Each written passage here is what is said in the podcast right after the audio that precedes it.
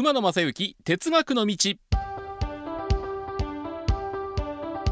皆さんこんにちは。NBS アナウンサー馬野正幸です。17回目を迎えました哲学の道。実はあの先日浜村淳さんの番組ありがとう浜村淳ですのゲストに呼んでいただきましてこのポッドキャストでお送りしている哲学の道。鉄道の魅力というのを浜村さんの前で語らせていただいたんですけどもまあ、浜村さんとお話をしているとですねやっぱりこの鉄道に出てくる鉄道が出てくる映画という話にこう、まあ、僕もですねいろいろ話しているとどんどん鉄道の方に話を引き込むんです。浜村さんの場合は鉄道から入っていってどんどん映画の方に話がいくっていうやっぱり人それぞれ得意な分野に話を持っていくというのはね喋、えー、りやすいですもん。一番得意なところに持っていく。ただ本当に浜村さんに聞いてると邦画洋画問わずですね、えー、鉄道が舞台。鉄道があったからこそこういう名作が生まれたというのもあるんだなっていうのをこの前浜村さんとお話をさせていただいて、えー、つくづく感じたところであります、えー、まあ、1回15分ほどの配信ということでやっておりますけども17回目、え今回はですね、え前回に引き続きと思ってたんですがツイッターで、えメッセージいただきましたバイコロジーさん。え列車走行位置情報はダイヤが乱れた時に見てるだけでも面白い。乗客へのサービスもあるとは思いますがダイヤが乱れた時に駅員も次の列車がいつ来るのかが把握できるので便利だと思いますというお話をいただきました。ありがとうございます。ということで17回目の今回も前回に続いて今回のテーマこちらになります。数ある鉄道会社の運行情報アプリ。ということでお送りしていこうと思うんですけども前回あの阪神阪急近鉄まあ、関西の大手その3社のお伝えしたんですけどもその時にはまだダウンロードしてなかった京阪南海こちらのお話を次回はしますお話ししたんですがいろいろやってみたんですけども京阪アプリないんですね。えいわゆるあのホームページから列車運行情報っていうのは取得はできる。ツイッターなどからもできるんですけどもいわゆるあの列車が今どの位置を走っているかというアプリですね。これはね僕が調べた限りそしてあの一緒にやってるディレクターも調べてくれたんですけども見当たらない。意外でしたね。あの京阪は京橋からかなりの距離の複々線区間がありますんで、えー、電車の追い抜きとかこのダイナミックなシーンがこのスマホ上アプリ上でも展開されるかなということで楽しみにしてたんですけどもうーんまあでもいずれできるんでしょうね。あるいは何らかの理由があって、えー、まあ、アプリで列車位置のこう情報の公開はちょっとというのがあるかも分かりませんけどもこれも、まあ、機会があればちょっと京阪電鉄さんに問い合わせて、えー、皆さんにお伝えできればなというふうに思っています。南海南海電車のアプリ列車走行位置情報ありました？これはですね南海線えー、難波から和歌山ですよね、えー、それから高野線、えー、極楽橋に行く。それからもう一つグループアプリとして阪海電車。阪海電車の位置情報もわかる。これに興味を持ちましてね。で、えー、この阪海電車例えば今あ走ってるシーンがずっと出てるんですけども色分けされてるんですね車両が。車種っていう情報がありましてノンステップか2ステップ補助ステップワンステップこうどんなあ車両、まあ、低い低床車なのかあるいは何段か登っていかないといけないということでバリアフリーを非常に考えた情報がですね、えー、ここに非常に入ってますね。あとはやっぱりかなりの数の電車例えば今はですね、えー、天王寺駅前から浜寺公園に向かう車両が天王寺駅前のホームに止まってます。あそこはあの出発線が1線しかないんで、え出発する車両が出てくまで天王寺駅に向かってきた車両は手前で待たなきゃいけない。今ねそういう状況になってるんですね。で天王寺行きのああこれはそうか。うん。色だけで、えー、ノンステップ2ステップ補助ステップ1ステップと分けてるだけで列車の今例えば手塚山4丁目に天王寺駅前行きの車両が止まってるというマークが出てるんです。ここをタップしてもここはね情報の更新がないんですね。ただところが南海線南海本線を見ると今新今宮の手前に難波に向かっている車両が走ってる。ここをタップするとこれは6両編成の空港急行4扉。ということが時々南海線というのはあの2扉車が走ってますんで、えー、これいいな。はいはいはいはいはいはい。6両。特急特急。あ空港急行。8両4扉。6両4扉。あこれはこれ見てるだけで。あこれはサザン。サザン8両。うん。うん。特急サザン。ラピートラピート走ってないか今の時間。あえあそうか今こうコロナで航空需要が低くなってるからあーラピートの運行本数も減ってるんですよね。えー、これ今収録しているのが7月20日の11時午前11時過ぎなんですけどもこの段階でアプリを見る限りあーラピートはね、えー、難波から関西空港までね走ってないんですね。へえやっぱラピートもだいぶ運行本数を減らして運転しているということになりますね。これねああ出た。2両2扉。三崎公園発棚川行き。あの棚川府家を通っていく車両ですよね、えー、今南海本線を見てますけどもじゃあ高野線。高野線を見てみると特急はどうですか？特急。あれ？特急この時間？あ特急荒野。走ってました。あ4両 1, 1扉。あそうか。1車両に扉1個しかないから。1扉。はあ。これ何回も面白いですね。へえ。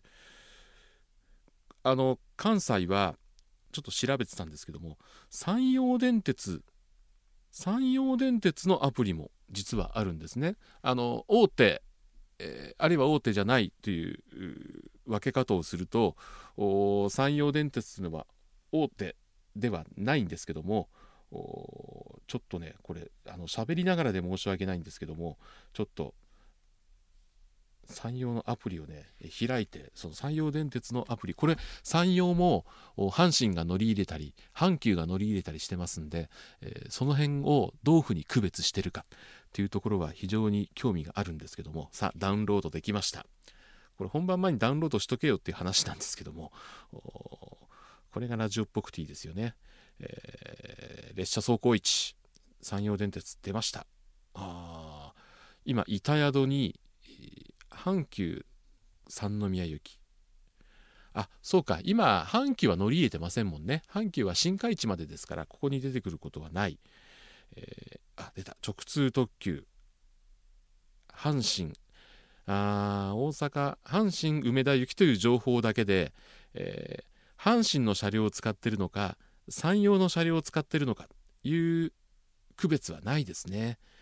やっぱりあの阪神と近鉄は車体の大きさも違って1両の車両の扉数も違いますんで、えー、駅で整列する時に次は近鉄車両なのか阪神車両なのかこれは非常に大事な情報でありますからその表示が近鉄のアプリあるいは阪神のアプリにはされてるんですけどもそうですよね。山陽電車と阪神電車の扉の場所っていうのはほぼほぼ一致してる。大きくはずれてないわけでだからその情報はいらないんですね。だからこの山陽電車のアプリにはその情報は出ていない。ということなんだ。なるほどね。あの何両編成かっていうのも各駅停車。あでもさっきあなるほどなるほど。ああでも両数何両っていうのも書いてないんですね。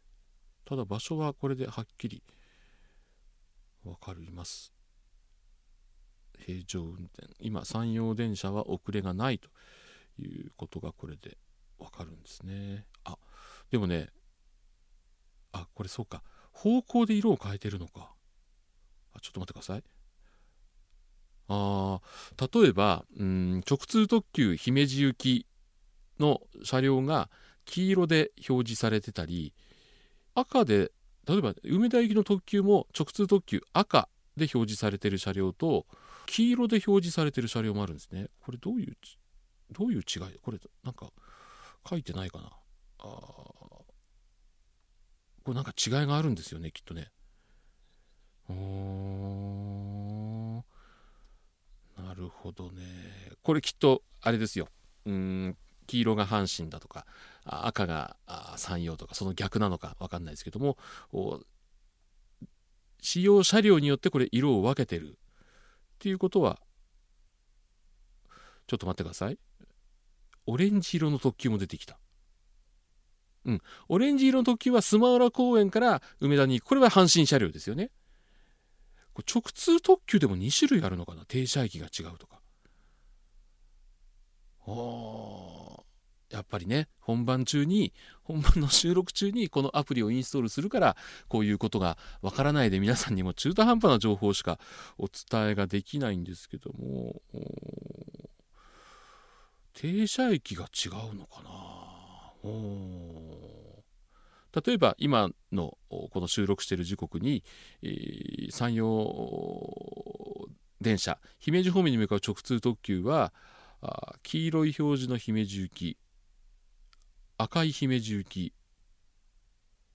黄色い姫路行き黄色あ黄色が2両ににに続いてる。上りで言うと黄色赤黄色赤。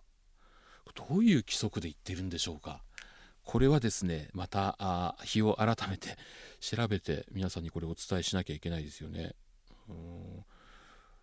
色ね。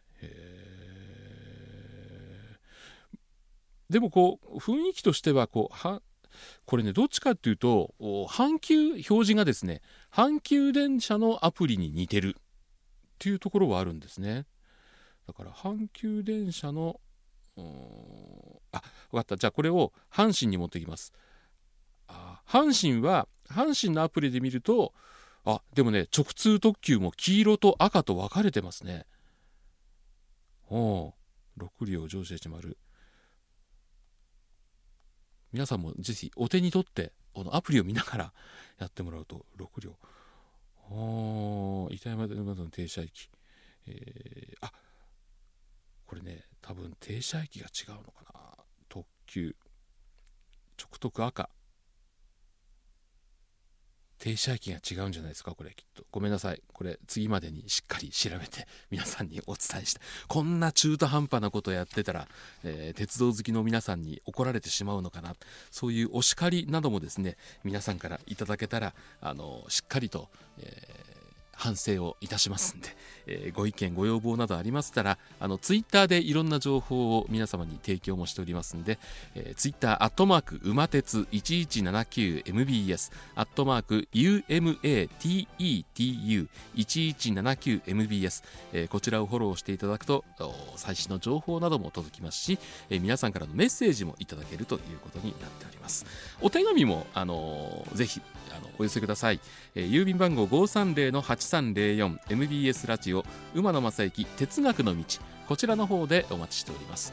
今日はですね皆さんに情報をお伝えすると言いながら生放送でのように情報を確認してましたんで不適格な情報不確かな情報もたくさんありましたんで、え次回の放送の時にはその辺もしっかりとまとめてですね皆さんにお伝えしたいと思いますんで、えいつもは皆さんに問いかけておりますが今日は最後の締めの言葉は自分にも問いかけようと思います。皆さんこの後もご安全に。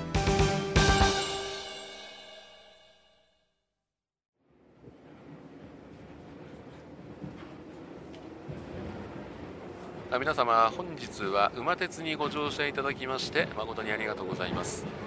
次は終点茶屋町茶屋町でございます。ドアン様もお忘れ物なきようにご準備お願いいたします。馬鉄またのご乗車お待ちしております。